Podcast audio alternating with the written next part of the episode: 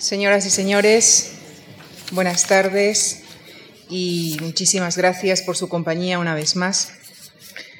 En sesiones anteriores de este ciclo hemos hecho referencia a nuestro enfoque multidisciplinar, por lo que hemos invitado a musicólogos, profesores, investigadores, gestores culturales y escritores pues nuestro invitado de esta tarde reúne casi todas estas facetas profesionales. Iván Nomik es pianista, es director de orquesta, es compositor, es escritor, docente, gestor cultural y musicólogo. Es doctor en musicología por la Universidad de París-Sorbonne, ha sido profesor de análisis musical en uno de los conservatorios eh, municipales de París, profesor de dirección de orquesta en la Escola Cantorum de París y profesor visitante en la Universidad de Granada y en la Autónoma de Madrid. Pertenece al grupo de investigación de la Sorbonne y sus principales líneas de investigación se enmarcan en la música de los siglos XIX, XX y XXI, el estudio del proceso creativo en la música, el análisis de las relaciones entre la música y las artes plásticas y visuales, ha sido director del Archivo Manuel de Falla de Granada y actualmente es director de estudios artísticos de la Casa de Velázquez. Ha publicado varios libros y más de 60 trabajos científicos sobre Messiaen, eh, Chopin, eh, Falla, Ravel, eh, Schubert, música del siglo XX, etcétera, un largo etcétera. En el año 2006, el Ministerio de Cultura de Francia le nombró caballero de la Orden de las Artes y las Letras de la República Francesa. En nombre de la Fundación Juan Marc, nuestro más sincero agradecimiento a Iván Nomik por su presencia esta tarde con nosotros. Señoras y señores, además espero que nos perdonen por el intercambio cronológico que hemos hecho entre estas dos eh, últimas óperas que vamos a tratar. Eh, cuando contactamos con Iván Nomik, él tenía ya compromisos profesionales previamente adquiridos y tomamos esta decisión porque estamos convencidos que nadie como Iván Nomik puede adentrarnos mejor en el universo mágico de Messiaen y, según sus propias palabras, en eh, la obra que representa la cumbre y la síntesis de toda su obra, su San Francisco de Asís. Muchas gracias. Pues muchísimas gracias por, esta presentación y de nuevo muchas gracias por, la invitación. Es un honor para mí estar hoy con ustedes y en, esta fundación con la que tengo muy viejas relaciones, desde luego, y en la que yo mismo he venido a investigar, como tantos colegas, en, el magnífico archivo que tienen de música contemporánea española. Em, entonces, el título de la conferencia, como, bien eh, se ha recordado, eh, es la ópera San Francisco de Asís, pero estamos hablando de la ópera como cumbre y síntesis. Y es verdad que en un tiempo reducido como este no vamos a poder desmenuzar una ópera tan compleja, sino poder dar unas cuantas claves eh, útiles para adentrarse en ella. Y yo quería insistir, además de estas claves, en dos aspectos eh, importantes en Messiaen y también en esta ópera eh, como son los cantos de pájaro, algo muy importante en su obra, y, eh, y lo que es el orientalismo, en particular eh, el lejano o extremo oriente en su obra y, y en concreto en San Francisco de Asís. Entonces, San Francisco de Asís, mm, ¿cómo lo concibió Messiaen? En principio para él era su última obra, debía ser su testamento musical. Y de hecho eh, tenía mucho miedo de no llegar a terminar su obra. Eh, fue su miedo constante, mm, tardó ocho años en componerla, pero no solo logró acabarla, sino que eh, antes de fallecer pues Messiaen, el fallecimiento fue en 1992, Messiaen todavía nos dio una serie de obras maestras, entre las que destacan el libro del Santísimo Sacramento para órgano y también eh, su última obra que se estrenó un año antes de fallecer, eh, Éclair sur l'au-delà, en Destellos en el más allá, obra para orquesta muy grande. Em, han visto que he puesto esta bellísima foto, que no es de las más conocidas de Messiaen, pero que me, que me encanta. Em, ¿Qué tenemos en esta foto? Pues tenemos en una, a Messiaen ante la partitura gigantesca de San Francisco de Asís. Eh, la partitura de orquesta, o sea, la partitura definitiva, completa, eh, para dar algunos datos incluso que pueden parecer un poco anecdóticos, una partitura que pesa 20 kilos, 20 kilos de música y eh, 2.000 páginas de, también, digamos, de, de, hojas pautadas, ¿no? De 2.000 páginas de música. Messiaen, pues, eh, para escribir esta obra, él em, no estaba muy atraído por la ópera. De hecho, a sus alumnos en el Conservatorio de París les aconsejaba mucho que no permitieran que muriese este género y les aconsejaba que, que compusieran para ópera. De hecho, algunos de ellos eh, lo han hecho o lo, o lo están haciendo, que, que, hoy día son algunos de los grandes compositores franceses y no solo franceses. Eh, pero él mismo no se sentía capaz de llegar a la altura de las más altas realizaciones de, de este género y tuvo que insistir mucho eh, Rolf Liebermann, que en aquel entonces era administrador general de la Ópera de París, eh, para que Messiaen escribiera esta ópera. De hecho, hasta hubo una intervención amigable y entrañable del propio presidente de la República Francesa, Georges Pompidou, en aquel entonces, para que Messiaen se decidiera a escribir una ópera. Eh, en cuanto a la temática, bueno, pues de escribir una ópera, Messiaen eh, quería escribir una ópera religiosa. Parece ser, por lo menos eh, Rolf Liebermann lo ha escrito, que él le sugirió una posible temática en torno a San Francisco precisamente por el tema de los pájaros. Rolf Lieberman le dijo que hasta podía escribir un acto entero a base de, su tratamiento de los cantos de pájaro y, y, de hecho, bueno, pues la temática se correspondía muy bien con el universo espiritual de, de Olivier Messiaen. Entraré un poquito más en ello más tarde. Esto estamos en 1971 y la, la, cuestión se concreta en 1975 cuando Messiaen se pone a trabajar, ya confirma que va, que va a escribir esta ópera sobre San Francisco de Asís y, eh, y pues tardará ocho años en componerla. La distribución de estos años, pues más o menos cuatro años para escribir lo que es el canto y piano, la partitura en sí, y otros cuatro años para orquestarla. Fue un trabajo, eh, un trabajo realmente gigantesco. Eh, algunas de las páginas tienen hasta, hasta 70 pentagramas, tan, tan compleja es eh, la orquesta.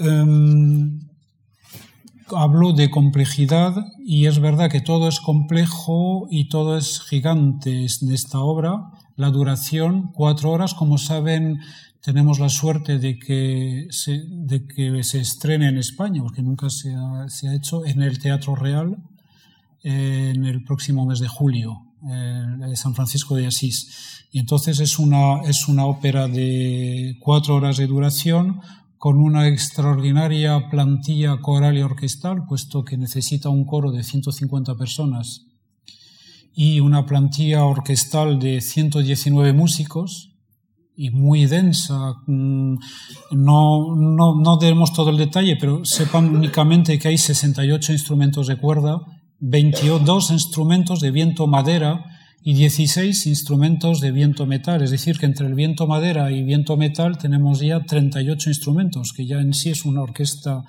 bastante importante. Y también un instrumento muy particular, este instrumento electrónico que crea timbres eh, casi mágicos, como son las ondas Martenot, eh, Messiaen utiliza tres ondas Martenot y, de ellas saca tanto timbres absolutamente metafísicos místicos como timbres eh, aterradores. O sea, es, un, es, un, instrumento que tiene muchísimas posibilidades.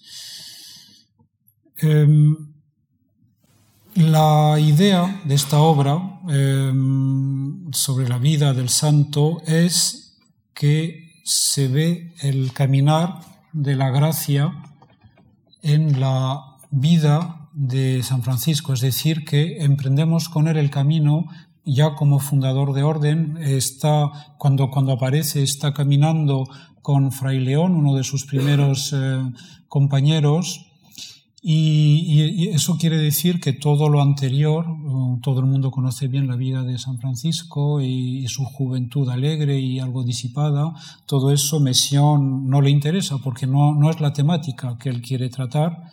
Eh, además, no es una ópera de acción eh, como puede haber otras. Aquí no es una acción típica de ópera, es el caminar de la gracia, eh, de la gracia divina y cómo eso va transformando a un individuo, a Francisco.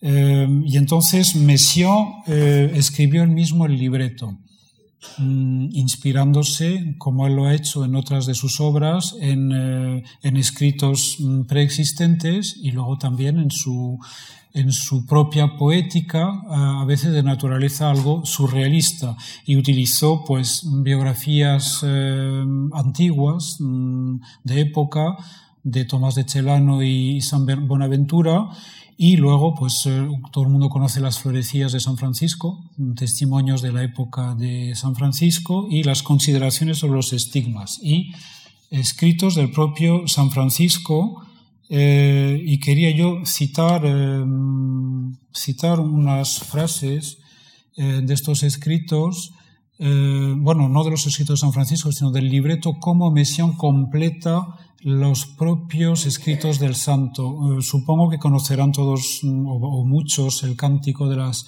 criaturas de San Francisco de Asís. Se, ha utilizado y se ha citado mucho cuando habla de eh, mi hermano Sol, eh, mi hermana la Luna. Bueno, es un, es un canto de alegría, un canto a la naturaleza em, que se ha utilizado incluso a veces de manera profana.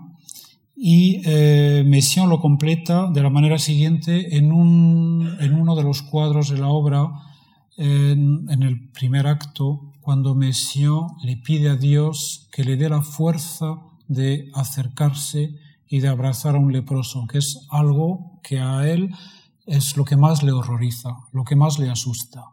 Y, y él sabe que la, su santidad pasa por poder abrazar y a un leproso.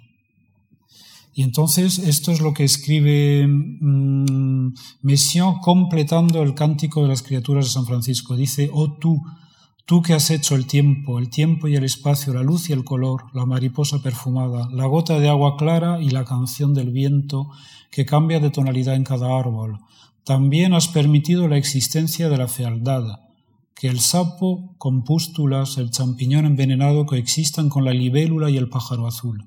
¿Sabes cuánto me asustan, cuánto me horrorizan los leprosos, sus caras carcomidas, sus olores horribles? Señor, Señor, hazme encontrar a un leproso, haz que sea capaz de amarlo. Ven así, de esta manera completa Mesión y va creando el libreto inspirándose en textos y también eh, escribiendo al mismo bellas frases como estas. Quería comentar que a propósito de Messiaen, mm, escritor de sus propios textos o libretos, em, que también hay una razón musical práctica en ello. Es que la música de Messiaen es de una extraordinaria complejidad rítmica. Y entonces el compositor, en este caso, necesita palabras que se adapten a sus ritmos, que puedan funcionar con sus ritmos. Es decir, que le es mucho más difícil adaptar su lenguaje rítmico tan complejo a textos preexistentes. Y además de ello, adapta sus palabras a necesidades, y esto estamos hablando de, estamos hablando de ópera, eh, en la ópera es muy importante las vocales que se utilizan. Hay sonidos que no pueden expresarse, que no pueden desarrollarse eh, cantando sobre, sobre cierto tipo de vocales. Entonces, si sobre todo los registros agudo y grave de la voz, se necesitan eh, esencialmente vocales mm, de tipo, por ejemplo, la A o la O. Es mucho más fácil emitir el sonido, propulsar el sonido. Entonces, como todo esto Messiaen lo tiene muy en cuenta, porque su escritura vocal es muy precisa, muy silábica, es decir, muy inteligible, algo que no siempre se, se, ve en la música contemporánea y de hecho es, es casi un, un, estilo, es decir, hay compositores que han considerado que hay que desconstruir el texto, que hay que destruirlo para hacer del texto otra cosa y el texto se convierte ya en pretexto, ¿no? En pretexto sonoro, pero ya no se trata de transmitir la integridad y la, y la inteligibilidad del texto. Messiaen sí lo hace y entonces pues finalmente prefiere escribir sus propios textos.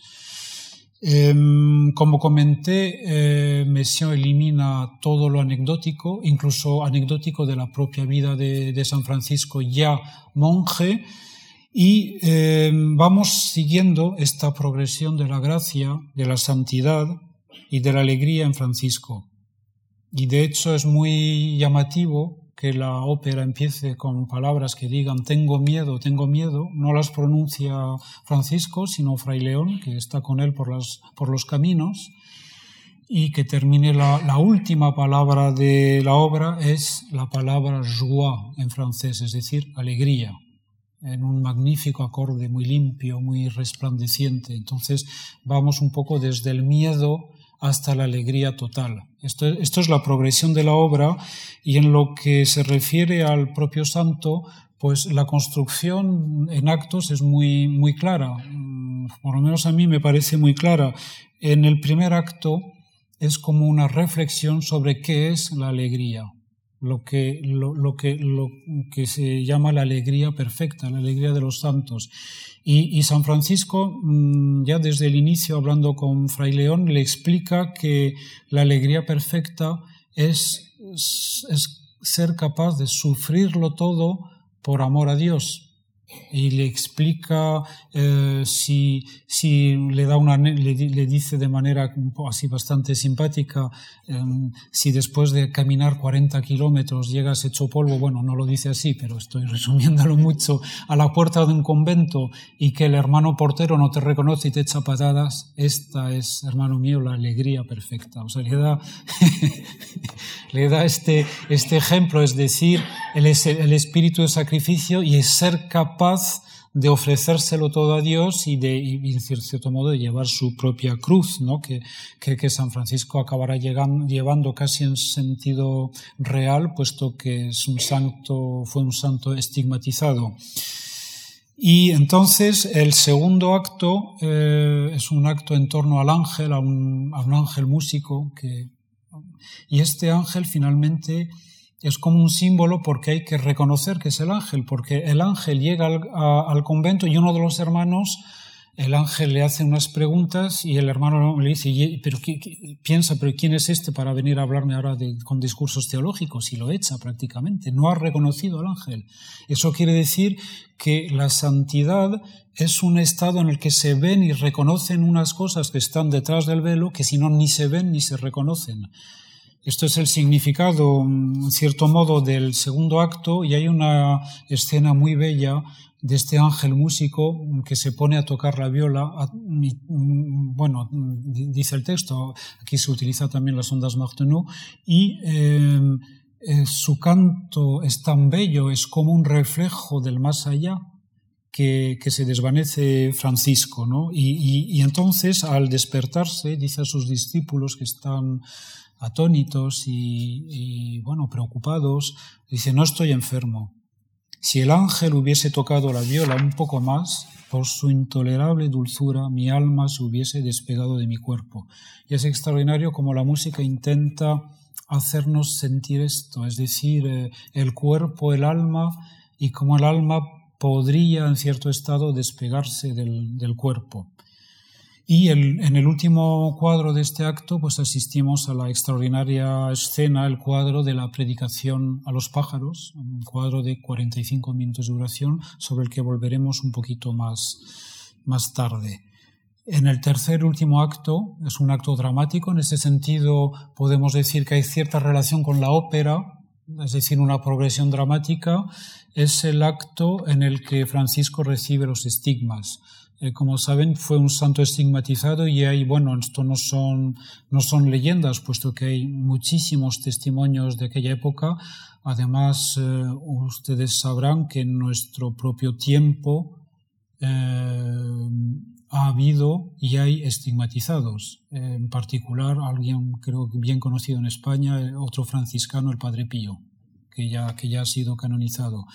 Entonces, yo aquí no, no intento afirmar nada y luego cada uno tendrá sus interpretaciones, pero quiero decir que la estigmatización es un fenómeno real. Luego, las interpretaciones yo ahí no voy a entrar, además no es el tema de la conferencia, pero eh, San Francisco de Asís eh, fue realmente un santo estigmatizado y, y bueno, por eso digo que no, no, no, es algo de leyendas de la Edad Media, puesto que nuestro propio tiempo Mm, hemos tenido casos. En Francia un caso muy reciente, es el de Marthe Robin, cuyo proceso de beatificación está abierto y que también eh, había recibido los estigmas.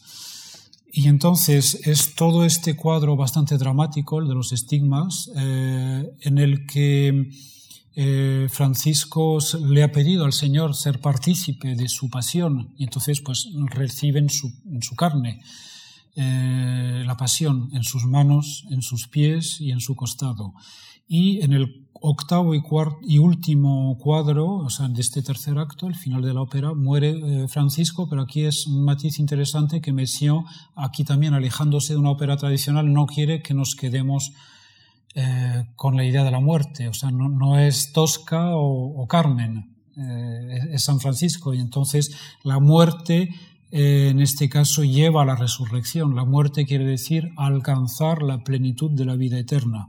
Eh, y entonces la obra, con estas magníficas palabras de alegría y estos acordes, eh, pues termina, digamos, en cierto modo, hablando, evocando la gloria de la resurrección. Entonces, eh, ¿qué es San Francisco de Asís? Porque he estado comentando unas cosas y vemos que no es una ópera tradicional. Eh, por, eso creo que conviene una pequeña reflexión en este ciclo dedicado a la ópera, porque de hecho eh, lo primero que no tiene es obertura no es obligatorio en la ópera, claro. En, Puccini generalmente tampoco hay obertura, o sea, pero tampoco tiene interludios, que es lo que ha reemplazado la obertura. Por ejemplo, en Puccini los hay, en Peleas y Melisande de Debussy hay maravillosos interludios que permiten el caminar de un acto a otro, ir preparando la atmósfera. Esto tampoco lo tenemos en Messiaen, o sea, interludios entre los diferentes cuadros o actos. Tampoco tenemos grandes piezas sinfónicas, eh, como estas que se extraen de las óperas para luego tocarlas en concierto, no sé, como la, em, muerte de, en Sigfrido, la marcha fúnebre de Sigfrido y, bueno, y, otras tantas, ¿no? que son luego piezas de concierto como lo son también las propias oberturas. Esto tampoco lo tenemos, no tenemos arias, ninguna, ¿eh? el área en que un cantante puede desarrollar todos los recursos eh, eh, operísticos, esto no lo tenemos, tampoco tenemos conjuntos vocales. O sea que ven que faltan muchas cosas de lo que hace habitualmente una ópera. lo que sí podemos decir es que el, que el coro tiene un papel fundamental, pero quizás tampoco como en una ópera tradicional, puesto que es un coro que comenta la acción y aparece en cierto modo em, como una voz divina que va comentando la acción. Y luego eh, hay que decir que la, orquesta tiene aquí un papel importante. He dicho, acabo de decir que no hay piezas sinfónicas, pero cuando digo esto es que no se puede desgajar una pieza sinfónica para tocarla en concierto, es imposible. Pero la orquesta tiene un papel enorme y esto es una particularidad de esta ópera porque normalmente en la ópera podrán decirme que en, Wagner, por ejemplo, la, orquesta tiene un papel importante. Sí, pero siempre subordinado al canto, siempre. Eh, aquí la ópera es, perdón, la orquesta podemos considerar que es prácticamente un personaje en sí, como los demás personajes. Creo que esto es importante eh, señalarlo. Y luego, eh, por hablar de los cantantes, o sea, de los solistas, eh, pues llama la atención que no hay, eh, como decir, papeles eh, femeninos. Esto no se trata por misión de querer ignorar a, las mujeres o no. Estamos hablando, claro, de un santo y de su comunidad. Entonces, en una, en una entrevista, le, preguntaron a Messiaen, bueno, pero se podía haber añadido, por ejemplo, a Santa Clara, la, fundadora de las Clarisas, que recibió el hábito de manos de San Francisco, pero, pero San Francisco no, eh, perdón, Messiaen no quiso, y yo le entiendo, porque se han dicho tantísimas tonterías sobre Santa Clara, incluso alguna película ha sugerido cosas de que, de que bueno, de que si estaban enamorados, no que hubiera relación carnal de, ninguno, ningún tipo entre ellos, pero que había una especie de amistad amorosa. Eso es una enorme tontería, porque la verdad histórica es que Clara vio a Francisco solo una vez. Y él le, le dio el hábito y ella fundó las Clarisas, punto y él nunca volvió a verla. Ella, ella sí que quería verle porque era el padre, su padre espiritual, pero ella nunca, él nunca la volvió a ver. Entonces, como Messiaen sabía perfectamente que estas leyendas, estas tonterías que se han podido decir sobre Santa Clara y San Francisco de Asís, no quería ni siquiera abordar el tema en su ópera. ¿eh? Si no, hubiésemos tenido ahí un magnífico papel de, mujer, en Clara está en la ópera. Entonces sí hay una, una, voz femenina en la ópera, pero claro, es una voz, yo diría, un poco descarnada, que aunque cante una mujer, Messiaen casi hubiese preferido una voz blanca, es decir, una voz de niño o de niña, que es el ángel. El ángel lo canta una soprano. Pero claro, es un, casi no es un personaje, está, digamos, en otro nivel, en otra dimensión. Y luego, pues tenemos a los papeles, tenemos a Francisco, barítono, y sus mm, primeros, cuatro de sus primeros compañeros, León, barítono, Maseo tenor, Elías tenor y Bernardo bajo. Y luego, claro, tenemos el papel del leproso eh, cantado por un tenor. Hay otros dos papeles, pero yo no los incluiría en la nómina de los, digamos, personajes de la ópera. Son otros dos hermanos, eh, dos frailes, eh, Silvestre y Rufino, pero es que aparecen solo en salmodias, en los cuadros segundo y octavo, y generalmente lo cantan estos papeles en dos bajos del propio coro, o sea que no son solistas en sí. Eh, si no es una ópera tradicional, San Francisco de Asís tampoco es un oratorio, como han podido sugerirlo algunos críticos. Esto es importante decirlo también. Messiaen mismo precisa que se trata de un, cito a Messiaen, espectáculo musical en el que son necesarios los movimientos de los personajes y sus trajes. El musicólogo Harry Halbreich, que, tanto ha escrito sobre Messiaen, él sugiere, y yo estoy bastante de acuerdo con él, que la obra mm, podría asimilarse a un gran misterio medieval. Me parece bastante acertada esta propuesta, pero en todo caso no es un, no es un oratorio, es una ópera.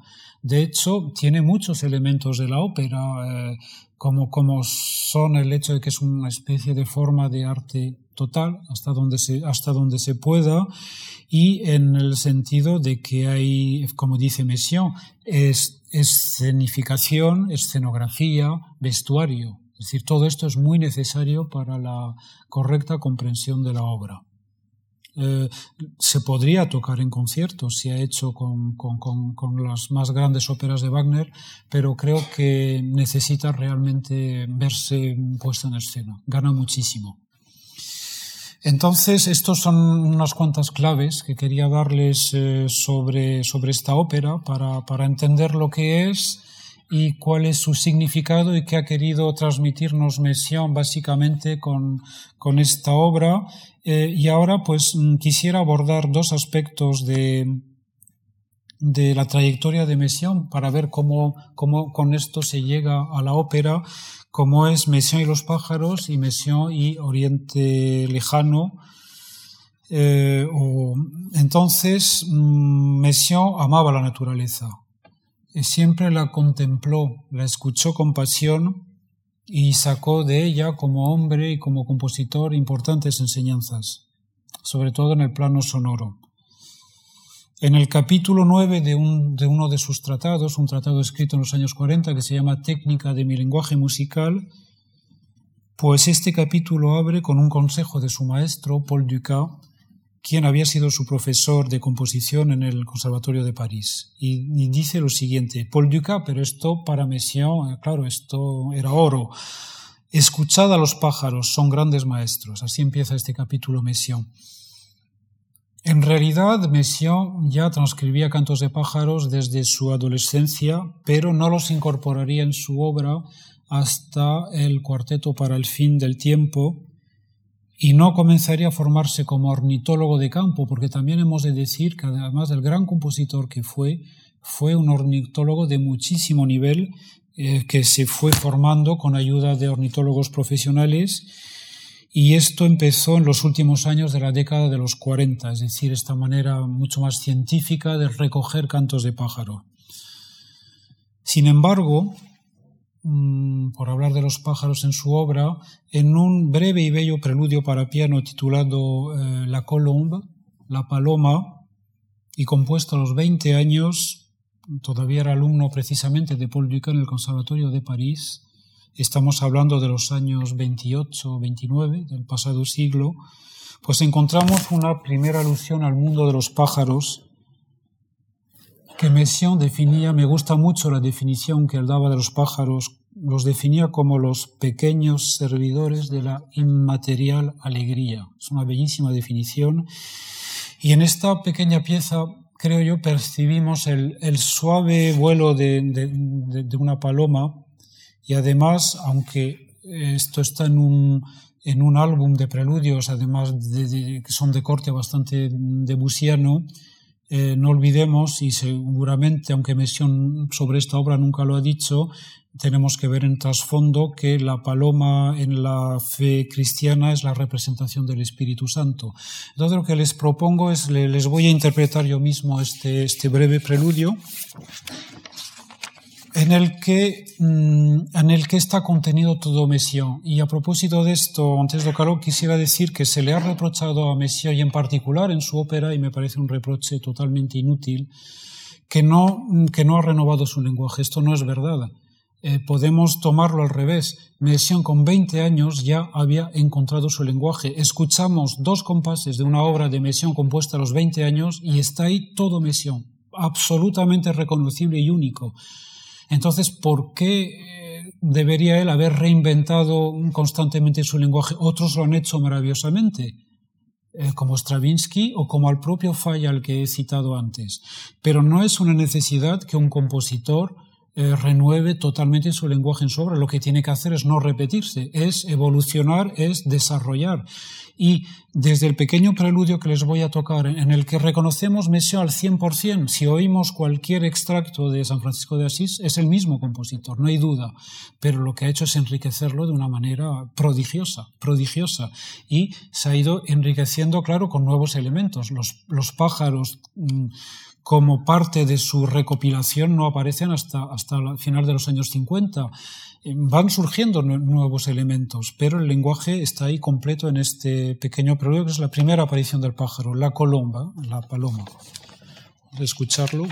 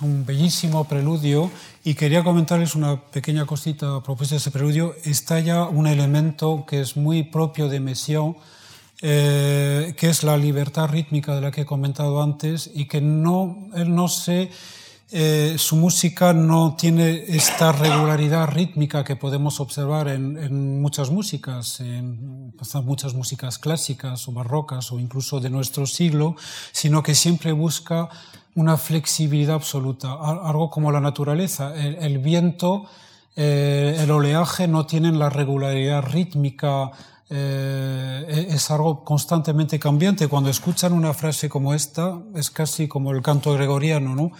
Eh,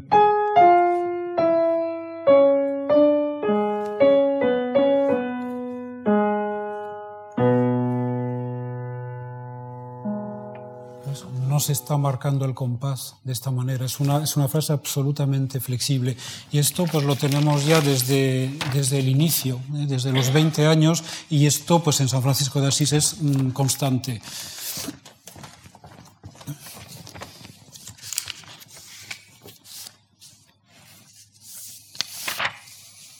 Entonces, he comentado antes eh, unas palabras sobre el cuarteto para el fin del tiempo de Messiaen. Como saben, eh, seguramente muchos de ustedes, él compuso este cuarteto en un, campo de prisioneros durante la, Segunda Guerra Mundial. No un campo de concentraciones, han dicho tonterías sobre esto, era un campo de prisioneros que era bastante duro, un stalag y, entonces él allí mm, pudo componer, eh, los alemanes le dejaron papel pautado y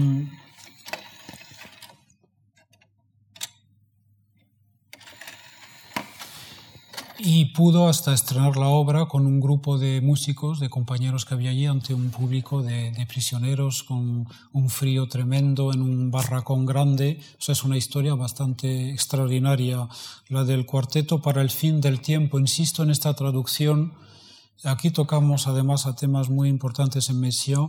Eh, cuando hablamos de de fin del tiempo no es fin de los tiempos, que es como se suele traducir en francés, mais dice quator por la fin du temps. Es verdad que el fin de los tiempos es el fin del mundo, pero Messiaen habla del fin del tiempo. Es una dimensión importante porque el fin de los tiempos es algo histórico, es el derrumbe de un mundo. El fin del tiempo, ¿qué quiere decir? Si no hay tiempo es que entramos en la eternidad.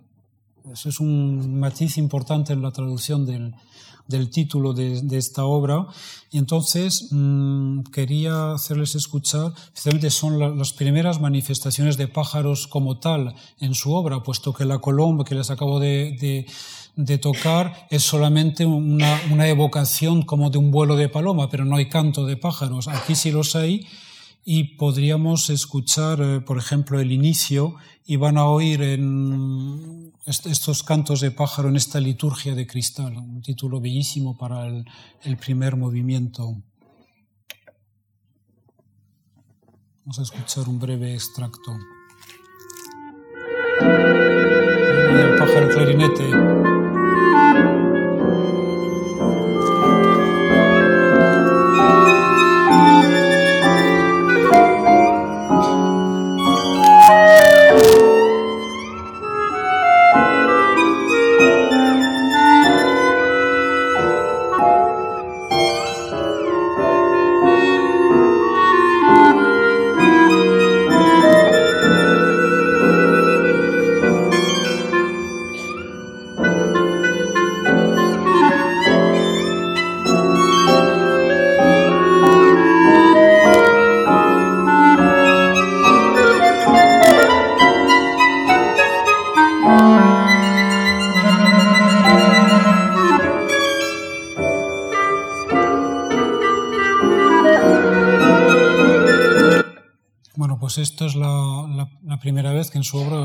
Digamos, pájaros representados. Realmente en su obra, aquí hemos oído el clarinete, pero también el violín en el registro sobreagudo también que le contestaba, había dos en un momento dado. Y entonces, a partir de 1952, exactamente, mayo del 52, es cuando Messiaen apunta con precisión en unos cuadernos de papel pautado cantos de pájaro. Esto es bastante extraordinario. Imagínense, estamos hablando como de un dictado musical de un nivel increíble, el poder por la propia velocidad y complejidad de los cantos de pájaro, se conservan, se pueden consultar cuando se investiga en la Biblioteca Nacional de Francia unos 200 cuadernos de apuntes de estos cantos de pájaro, o sea que hay miles y miles y miles en el mundo entero. Y lo que intenta Messiaen es recrear con exactitud estos cantos en su música, pero es importante decir que esta noción de exactitud no significa ningún tipo de naturalismo. Messiaen traslada los cantos a nuestra propia percepción.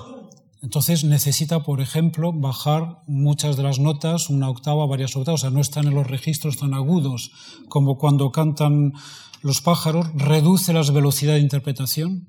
hay, pájaros que son auténticos virtuosos del canto. Entonces, cuando esto lo, reducimos a un instrumento o una, una, voz humana, no, no se puede llegar a estas velocidades. Y luego algo prodigioso que no sé si seré capaz de, de que, pero ahora en el piano les voy a dar un pequeño ejemplo, y esto es un trabajo increíble. En, en, en San Francisco de Asís hay miles y miles y miles y miles cada nota, cada nota de un canto de pájaro, Messiaen le pone un acorde, es decir, una superposición de notas para con ello imitar el timbre. Porque una cosa es la altura de un sonido y otra cosa es el timbre. Cuando hablo del timbre es que una cosa suene a violín, viola, guitarra o a, un pájaro. Eso es un timbre específico, si no, no seríamos capaces de reconocer un violín de, de un piano, de un gorrión, todo nos parecería igual y entonces él tiene que hacer un trabajo de una extraordinaria complejidad para lograrlo. Y quería, pues en este sentido, mm, tocarles un pequeño ejemplo y luego escucharemos otro breve ejemplo en disco de, cantos de cuervo recogido por, por Messi. Entonces, cuando digo cantos no, no es correcta la expresión, son gritos, porque claro, en los pájaros algunos cantan y otros gritan. y el cuervo grita. Y fijaros la, como ya en su propia transposición, Messiaen ya tiene eh, acordes. Lo voy a tocar al piano, se van a dar cuenta.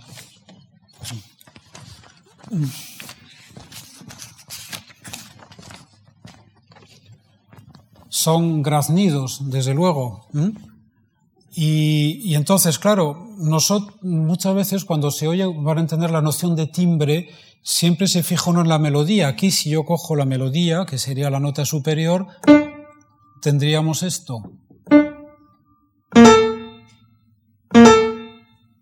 Que es como gritos de cuervo, graznidos.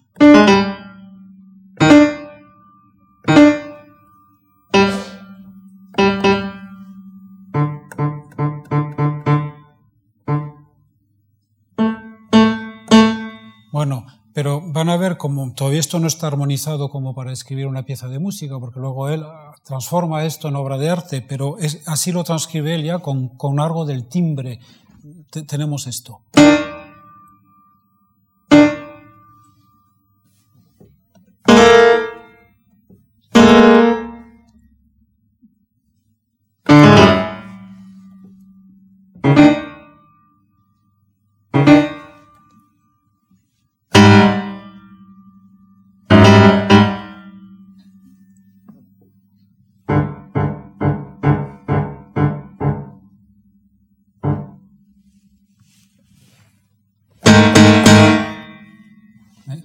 Ya está el timbre, con varias notas ya nos acercamos mucho más al color, al timbre.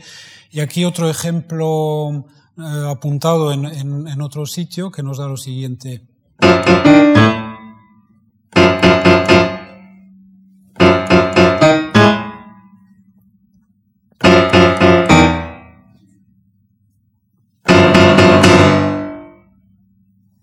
Estos son algunos algunos colores para que vean cómo trabaja él con este tema de pájaro y la ópera de San Francisco es eso multiplicado por un millón. Entonces quería solo mm, que escuchemos un, trocito de, de una de las obras del catálogo de pájaros para piano, precisamente para ver cómo cómo esto que acabo de tocarles se transforma, porque es, un, es un, una de las piezas dedicadas al cuervo, precisamente. Vamos a escuchar un minuto y medio. Porque hay en un momento, un momento donde aparece exactamente este cuervo.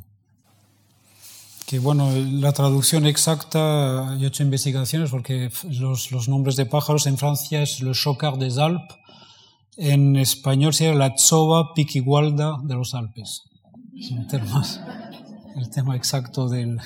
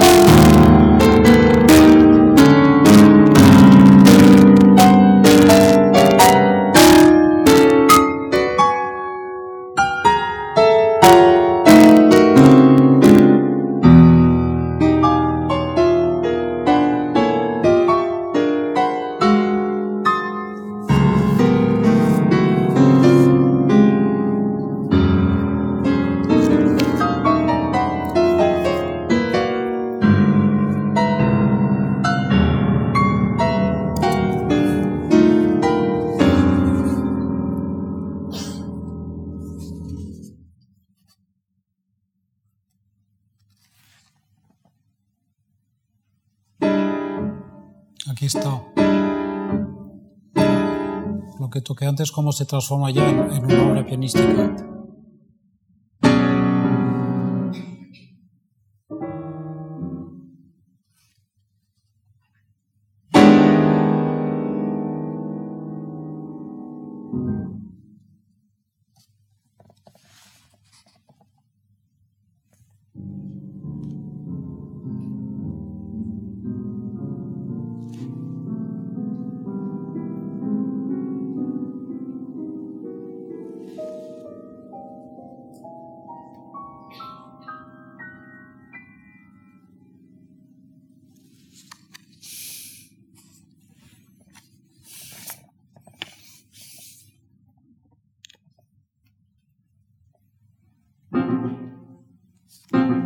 Oye bien.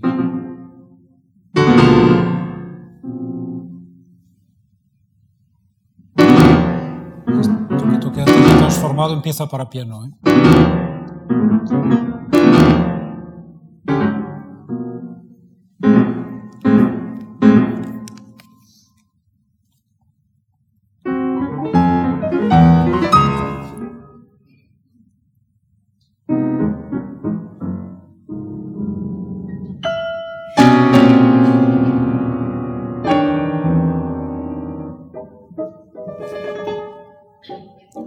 Bastante abstracta ¿eh? como música.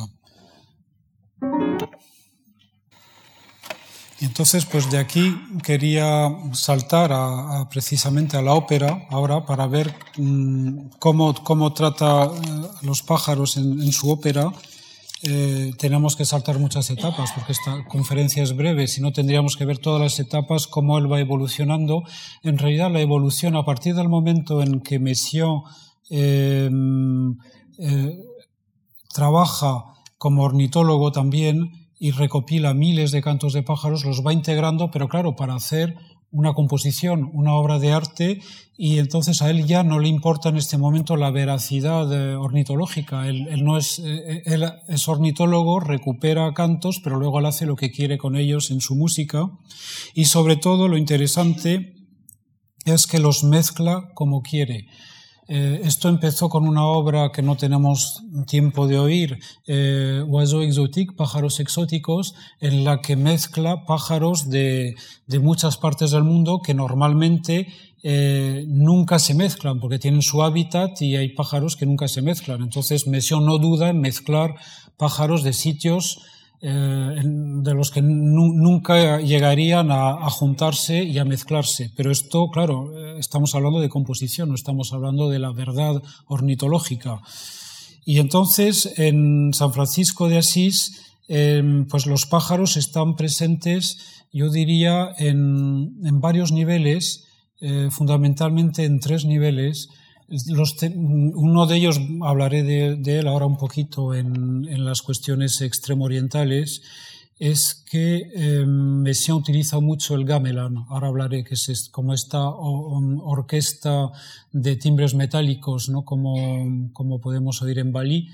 Y entonces en esta orquesta, pues lo que él utiliza también son los eh, cantos de pájaros y hay bastantes pequeños pasajes de gamelan en la obra. Luego también utiliza el pájaro como un leitmotiv, como un motivo conductor que va reapareciendo en la obra y que acompaña a diferentes personajes eh, de la ópera.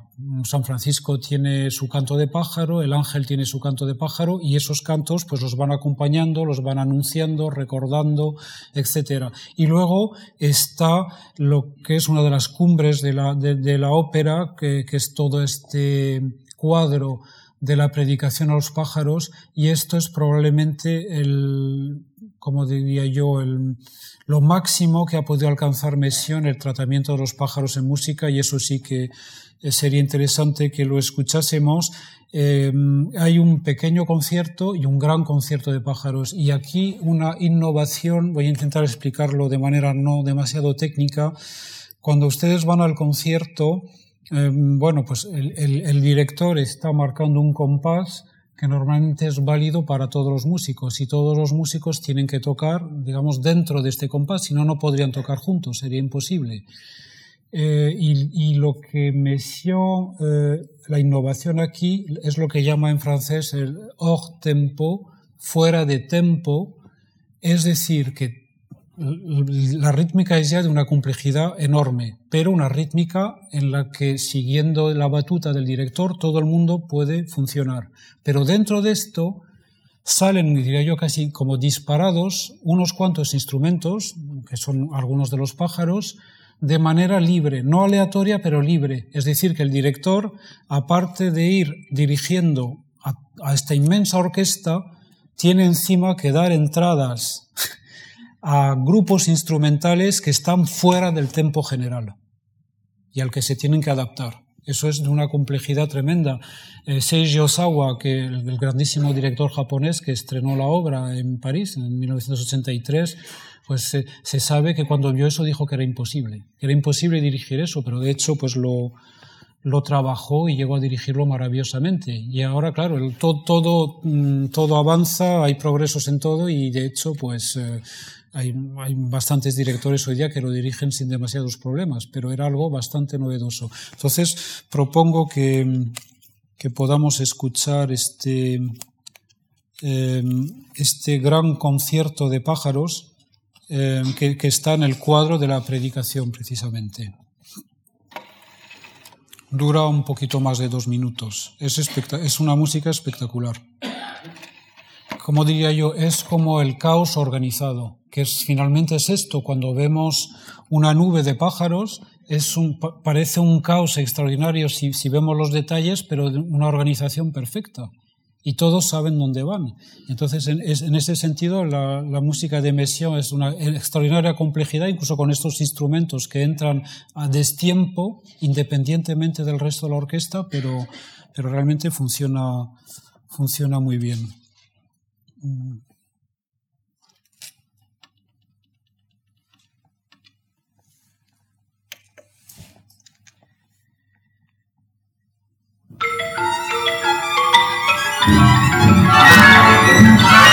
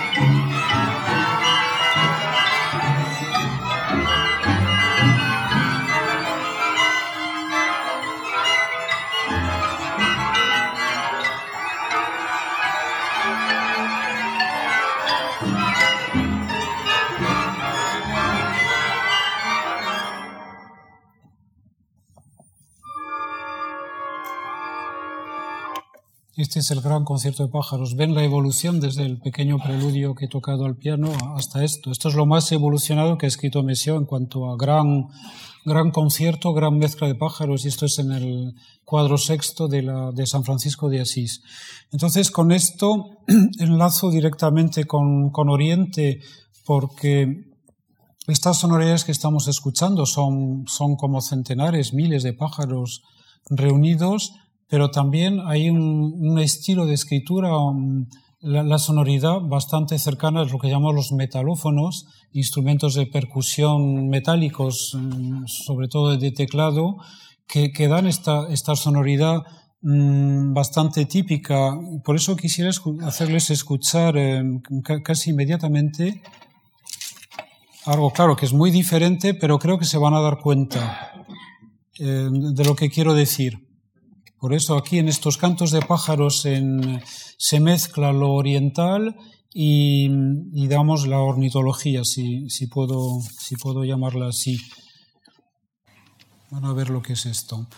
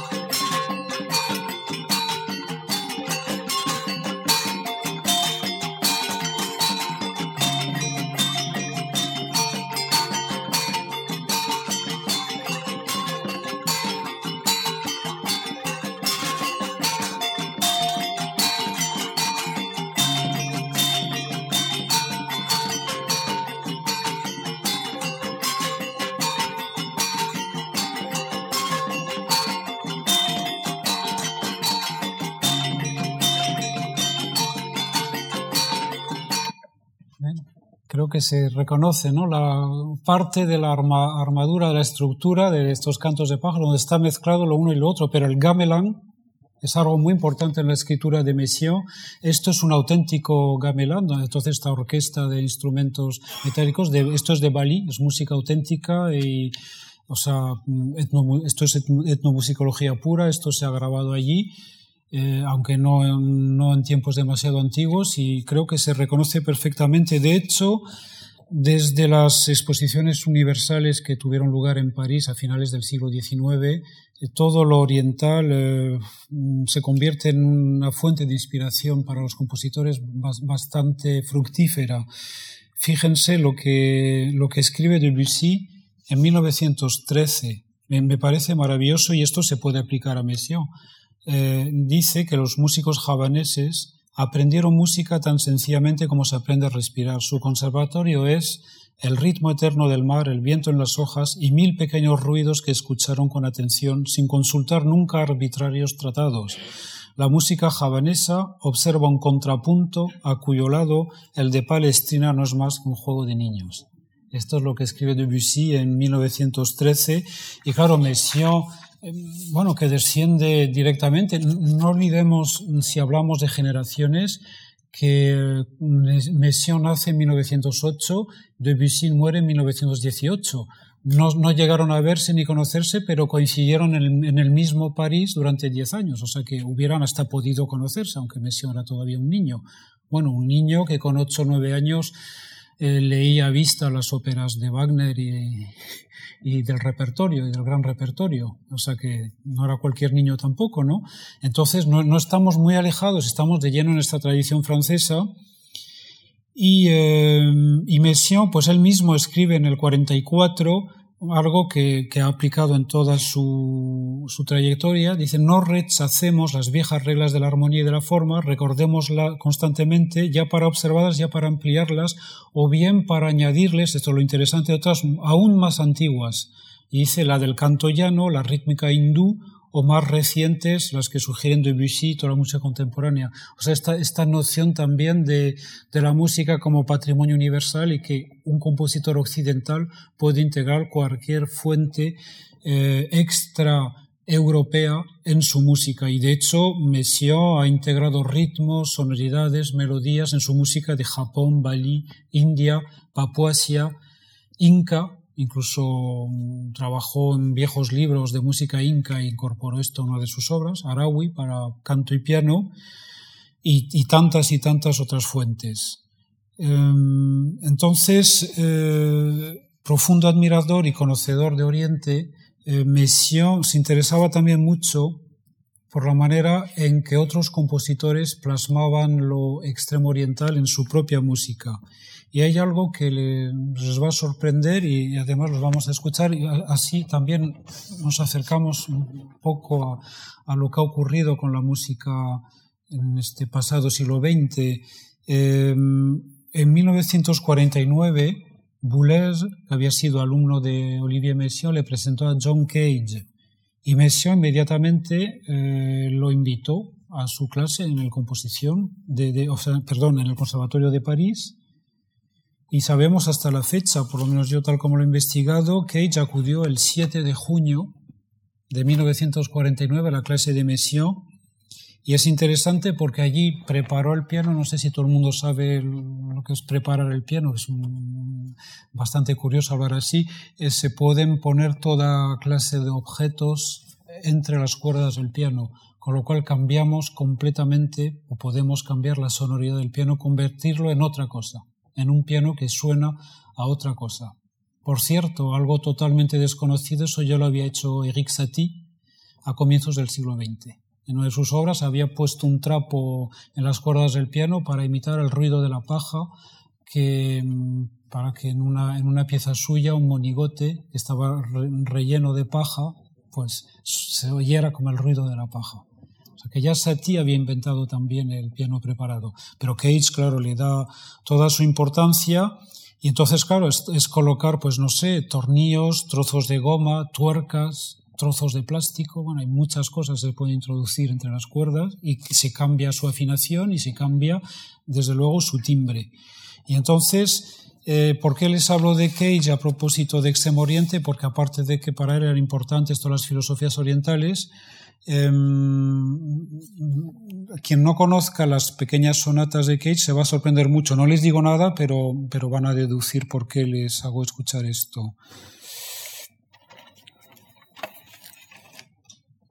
Después de haber escuchado eh, Los pájaros de Messiaen, después de haber escuchado el gamelan balinés, pues ahora escuchamos a John Cage.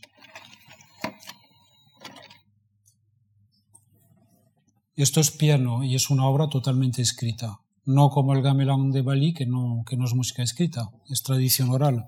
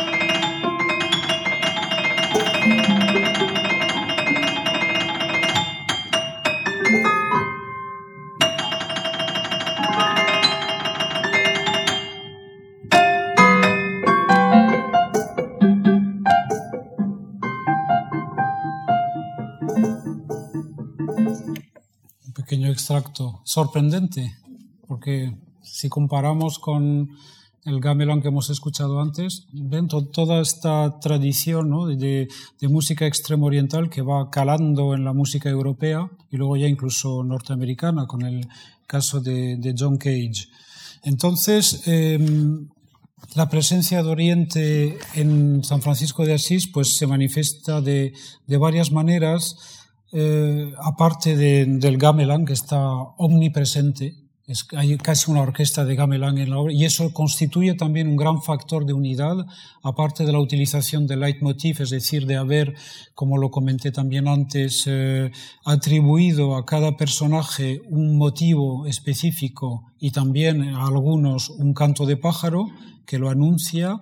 Em, el gamelan que va circulando en la obra pues constituye desde luego un gran elemento de unidad, pero de manera sutil em, cuando aparece el ángel, el, ángel en realidad Messiaen eh, quiere que mm, camine muy lentamente y que este caminar dé la impresión como si se estuviera bailando pero sin nunca tocar tierra, como, como suspendido en el aire.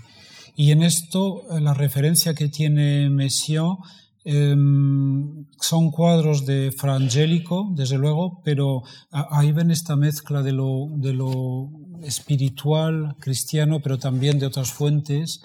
Eh, Frangélico, desde luego, pero también el teatro no japonés.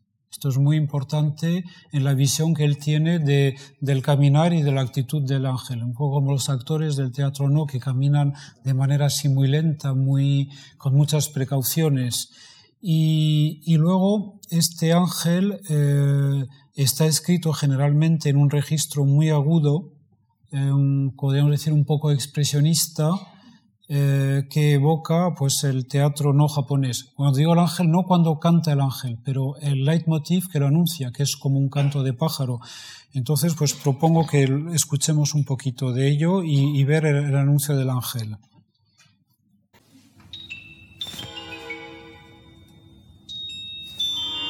Las sonoridades son bastante cercanas al teatro.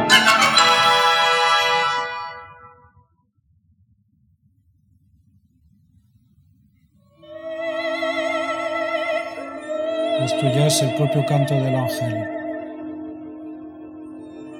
Pero cuando aparece en escena con este canto, además se ve el propio ritmo de, de las palabras y de la melodía, están dando de manera y si han visto teatro o no, los actores caminan así como si estuvieran en, el aire, nunca posados en el suelo.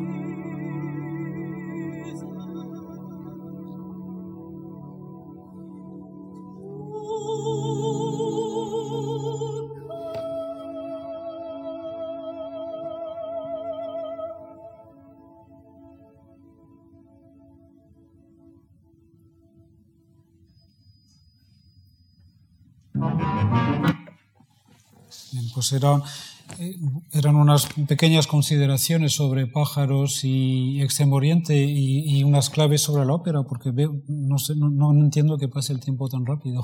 Estoy viendo que ya no me, me queda tiempo. He saltado muchas cosas, pero a pesar de todo, eh, claro, es que, es que habría tantísimas cosas que comentarles. Yo espero haber sido útil con estos, estas claves. Quería, para terminar, eh, creo que es una pregunta que podemos hacernos, que puede ser objeto de debate. Eh, he hablado mucho en esta conferencia y en la anterior, puesto que hay dos conferencias del tema de la fe en Messiaen, algo que ha sido muy controvertido. Le han atacado muchísimo a Messiaen eh, a lo largo de su vida por, querer expresar su, su, fe en, en su música. Otros le han defendido también por las mismas razones. Pero surge una pregunta. Eh, que creo que hay que hacerse cuando frente a una ópera como esta o a la obra de Messiaen general. ¿Hay que ser creyente para apreciar la música de Messiaen? Creo que es la pregunta, es, es importante. Yo, claro, yo diría que no, eh, porque la obra de Messiaen es ya en sí misma un universo musical de, de extraordinaria riqueza y belleza sonora que en sí nos aporta paz y felicidad, o sea, seamos creyentes o no. Hablo de su propio universo musical. Em, de hecho, mm, como, como ya he comentado mm, en otro lugar, es música religiosa, es decir, expresión de la fe de un, de un, de un creyente y de un compositor, no es música litúrgica. Entonces, en ese sentido, hay muchas obras de Messiaen religiosas que quien no supiera que él quiere expresar eh, al Espíritu Santo, a la Santísima Trinidad o, o, los, o los, cuerpos gloriosos, pues se disfrutaría de su música y punto. Él, él, él, a través de esa música expresa su propia fe y él ve así esas, lo que son realidades para su fe. Pero creo que no es necesario obligatoriamente esta, esta dimensión. Además es una música que nos puede ayudar a, a reflexionar sobre otras dimensiones del espacio, del tiempo, a acercarnos a lo sobrenatural. Eh, quisiera citar al padre Jean-Rodolphe Cars, que bueno, es, un sacerdote, pero que antes de ser sacerdote ha sido un grandísimo intérprete al piano de Olivier Messiaen. Y, eh, y, escribe lo siguiente, y claro, yo estoy bastante de acuerdo con él. Dice, después de la desaparición de Messiaen, reescuché mucho su música y la sentí como una verdadera epifanía que un no creyente puede igualmente experimentar. Hay en esta obra una universalidad que abarca todos los temas sin cesar de alabar a Dios. Entonces me parece muy, muy justo lo que dice aquí el padre Cars, cuando habla de esta epifanía que un no creyente puede igualmente eh, eh, experimentar. Epifanía, claro, en nuestra tradición mm, cristiana es la celebración de la manifestación de Cristo a los Reyes Magos, ¿no? la fiesta de los Reyes Magos, epifanía, pero en un lenguaje yo diría más general o más literario, epifanía, si partimos de la, de la raíz griega, de lo, de lo que significa, ¿no? de epifaneia, es decir, lo que es la aparición. Eh, la ración griega no habla de Cristo, sino la aparición de algo, es decir, la manifestación de lo que estaba oculto. Y entonces podríamos decir, en cierto modo, una, una suerte de, de, puerta de entrada al más allá. Como conocen bien los Tori, esos maravillosos pórticos eh, que, están antes o delante de las entradas de los templos sintoístas eh, que es como, como la puerta de entrada del universo material al, universo inmaterial, ¿no? Pues podríamos quizás interpretarla así, más allá de, más allá de teologías, de religiones o incluso de, de, creencias. O sea, es una música para el creyente y una música también para el no creyente. Esta sería mi conclusión. Muchas gracias.